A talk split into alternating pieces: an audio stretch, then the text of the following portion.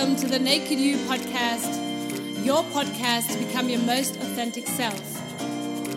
Hi, my name is Patricia Frankie, and I'm an expert in authenticity and the founder of the brand Kick Ass Living. It's my mission to bring out the best in you and to help you strip away those layers of pretense and conditioning that might have been blocking your life all the time so that you can start living a happy, a satisfying, a successful, and a joyful life. So stay tuned and let's do this. Woo! Hi, guys, it's Patricia. Thank you so much for tuning in to the Kick Ass Living podcast. And today I want to talk to you about dating. So, obviously, you know, if you don't follow me on Instagram yet, do so um, at Patricia Kickass. I frequently ask for topics, you know, what you want to hear in my podcast. And one of the most favorite topics was uh, voted dating the other day. So, obviously, we're going to talk about dating today and what's going on, you know, with dating in 2019. And, you know, every time in my coaching, you know, sessions, I hear that a lot, you know, people are struggling, you know, a lot um, in terms of dating because there's just so much, you know, there's so much internet stuff going on. There's so many platforms, or dating platforms. People are just seem to be, you know, um, really flaky. You're gonna you're going to be ghosted and whatnot. I hear all these really terrible stories, and I mean, obviously, I know them from my personal life as well. So I want to give you like five tips from uh, my point of view, from my you know coaching background how you can actually become a success at dating and how it will be, you know, much easier for you and how you'll actually, you know, find somebody that you really want to be with, you know, really you can stay with in, a, in the long term, if that's what you want, obviously. I mean, everybody has to, you know, decide that. So obviously, this is step number one already. Decide what you truly want. And I'm not saying, you know, everybody has a different agenda in life. So maybe you feel like, oh, you know, I just want to try stuff out at the moment, I just want to meet as many people as possible that's fine, then do that, you know. But, you know, a lot of times I hear that, that people, you know, when you, when they come to my coaching session in Germany or in London, and they go and say, yeah, you know, you know, I don't really look, I'm not really looking for anybody, but, you know, always get heartbroken. So, so obviously, if you're just randomly dating and you haven't really got an agenda and you just want, you know, to play around a little bit, then you should also be aware of that your heart might be broken. So, first step to really, you know, understand what's going on is to what are your values in, in your relationships? What kind of relationship do you want to attract? And I can't stress this enough. Obviously, in my work as an authenticity expert, I talk about values a lot. I mean, I've got a TED talk about values, and it's really to really sit down with it. You know, what what kind of values do you want in a relationship? What is it that you truly crave, right? Um, you know, try to like look at, you know, there's a, if you go into my homepage, www.patriciafrankie.com, there's a freebie section. You can get a password there and you can gain access to my freebie library. And there's a, um, a value checklist in there as well, which is like um, a 10 page uh, PDF file, I think. Um, with lots of values and stuff, and it really helps you to find out what kind of values you want in a relationship and why. And, you know, I really, um, you know, I can't stress this enough. Do this, you know, um, check out your values and not just for a day, but, you know, just play with it for a weekend or so. What is it that you really want in a relationship? What are those? What's the basis? You know, what's like, um, yeah, what's the base? You know, what, you know, if you don't know what you really want, and most of the time people come to me in my sessions and they go, ah, oh, you know, I just know what I don't want, but people can't tell you exactly what they want. And this is like the most important thing to start with before you go um, on any kind of online dating platforms, before you start chatting up people in bars and whatnot.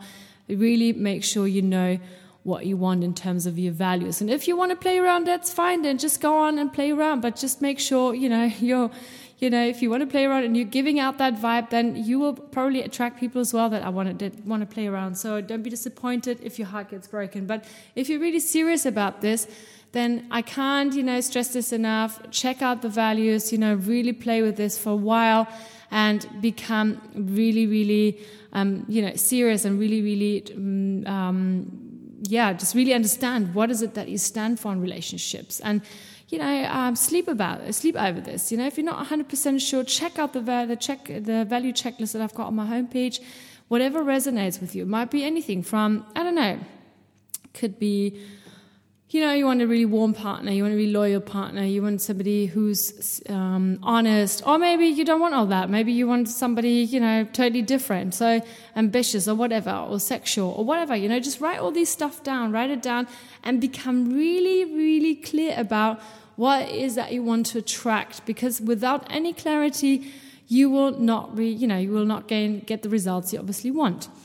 And the second step, and this is something I always say, and I, you know, um, I say that, and it's kind of a provocation, really, but um, I find it's a really, really important one. Is what kind of energy are you giving off? Are you more the feminine energy, or are you more of a masculine energy? And now you might be laughing and saying, "Well, you know, I'm a guy. I'm obviously super masculine," or "I'm a woman," and you might say, "Well, I'm obviously super feminine." But is it really true? And what does it really mean? Because a lot of times, especially here in Europe, I feel obviously I live most of the time in Germany and I see that a lot of, you know, the women here, they have fought, you know, for equal rights and whatnot, and which is really, really great, you know. But I also feel that a lot of women in, in their jobs and their careers and their lives try to be the better man. And on the other hand, you know, men are more, you know, they, they try to become the better women, right? So it's really they they become softer and um, and less um, yeah um, less giving and women are a lot less uh, you know they're, they're a lot less receiving they're just more giving and they're more like controlling and they want to take control which is all fine there's nothing wrong with that. And always let's say this there's everybody has two parts of energies in them. We're always like the yin and yang sign. We always have feminine and masculine energy inside of us. It's just you've got to make sure what is it that you really stand for? Because I have this in my coaching practice a lot, and I've actually experienced this myself. So, um, a lot of men come to me, or a lot of women, and they just say, "Ah, oh, you know, I'm only attracting." You know, this and this type of person, and I really, you know, I want somebody really masculine. I want somebody to take the lead, and then I always ask them, but do you actually allow them to take the lead, or are you already taking the lead on without them, you know, without having giving letting them or giving them a chance? And I used to be the same like this for myself. You know, for me, femininity was always like a weapon. You know, I was able to to use it as a weapon. Obviously, due to my showgirl time as well. But what is feminine energy really? It's about receiving. It's about, you know, letting go. It's about asking for help. And this doesn't mean that we're weaker. It just means, you know, that we're letting somebody take care of us. And it's not also, you know, in terms of financial things, you know, it doesn't mean that a man always has to take care of you financially. It just means you're a bit more softer, you're letting him do stuff. And a lot of times, you know, I find this, I've had this experience years and years ago. I've just come back from London with a super heavy suitcase and I was at a big railway st- railway station, and uh, the escalator didn't work, and I was standing under, you know, downstairs, you know, um, at the bottom of the stairs with my heavy suitcase, and there were all these people just rushing by, you know, and I was just looking at them and thinking. Really, I mean, seriously, um, you want me to take this 25 kilo um, suitcase up the stairs right now? Obviously, you, I, I could do it, but you know, um, you know, you don't want to break your bra- you don't want to break your back in, in the meantime. And at some point, a, a guy came up to me and said, um, "Excuse me." Do you need some help with your suitcase? And I was really pissed off, you know. I was really going, yeah, well, it's about time, you know, somebody comes up and t- talks to me. And the guy was really lovely. He was saying to me, you know what, I've been watching you for a couple of minutes and I wasn't really sure if um, I was allowed to ask you because a lot of times when we ask women if you can help them, well, I don't know, by opening the door or by carrying a suitcase or whatever, um, they get really, you know, pissed off, you know, they get really um, annoyed and they get, feel really threatened, um, as if you're trying to tell them, you can't do this, I'm doing this. And you know, and I actually had to smile and think, you know, hmm, he's actually quite right. I've done that a few times, I'm sure, you know, myself that I just, said, oh no, I can do this myself. I can do this myself because that's somehow that like women are, you know, women are kind of taught like that as well to like now that we're in this, you know, feminism rise and whatnot, you know, we're taught to do everything by ourselves. And of course we can, you know, but it's also nice, you know, if you are in a relationship with, I mean, I'm talking heterosexual relationships now with the energy to be, of course you can do that as well Um, when you're gay, you can you can also play with the with the energies. I just have more experience with heterosexual relationships. That's why I talk about them. But you know, obviously, you can make um, you can really try to find that find that out for yourself. So, who are you in that relationship? Are you more masculine? Are you more feminine? Are you the are you more of the giving energy or are you more of the receiving energy? And I'm not talking finances, guys. Yeah, of course, a lot of times finances fall into that mix as well, but they don't have to. And I feel that, I mean, I know this is a question that a lot of people, I'll probably get a lot of, you know, negative messages later, people saying, oh, what the hell are you talking about? But really sit with this for a while. Really, you know, look at this. And I've realized, you know, that, you know, very masculine men, they love very feminine women because they love to give. And very feminine lo- women love to receive. And it doesn't mean that we're 100% one thing or one energy all the time. It always like kind of, you know, mixes and stuff. But I think it's a really, really important, important aspect for you to decide and to really become aware of. Because as I said, I see this all the time. I used to work in sales for a long time of my life. It's a, still a very male dominated um, area.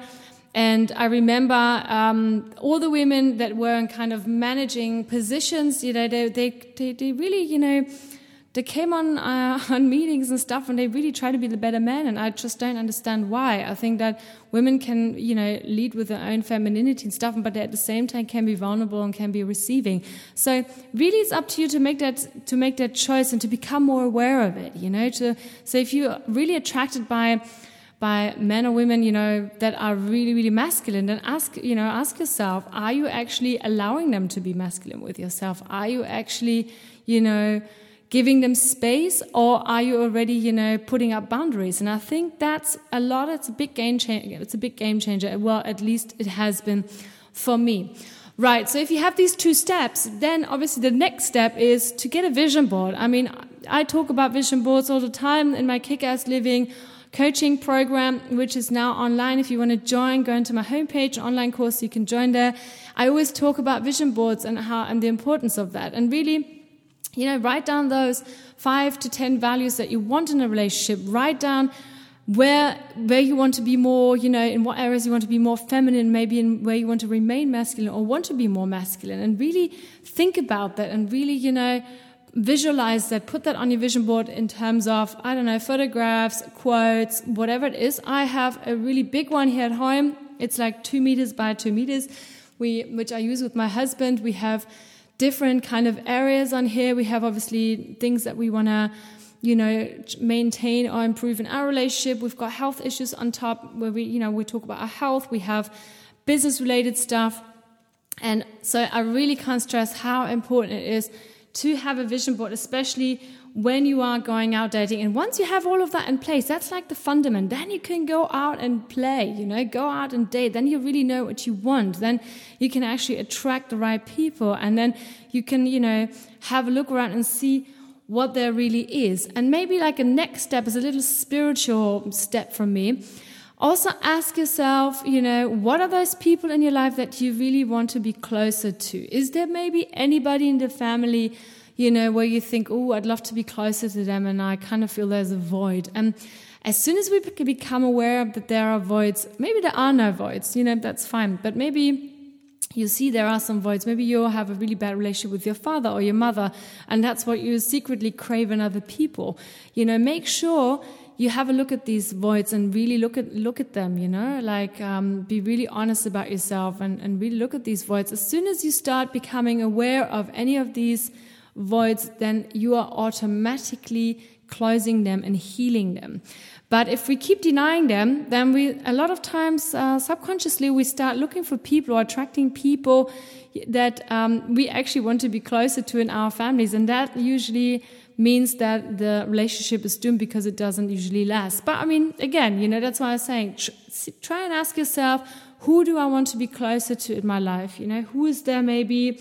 Um, um, what's going on there, you know, and maybe something will pop up. And as soon as, as I said, as soon as you become aware of it, your healing will start already, you know. So that's a really, really um, important one. And uh, and the last one, obviously, is you know, um, ask yourself how much you love yourself. And self love is so important. If your self love isn't, you know, obviously we all are here to grow, and nobody's 100% always, um, you know, fully charged like a, like a, like a mobile phone battery.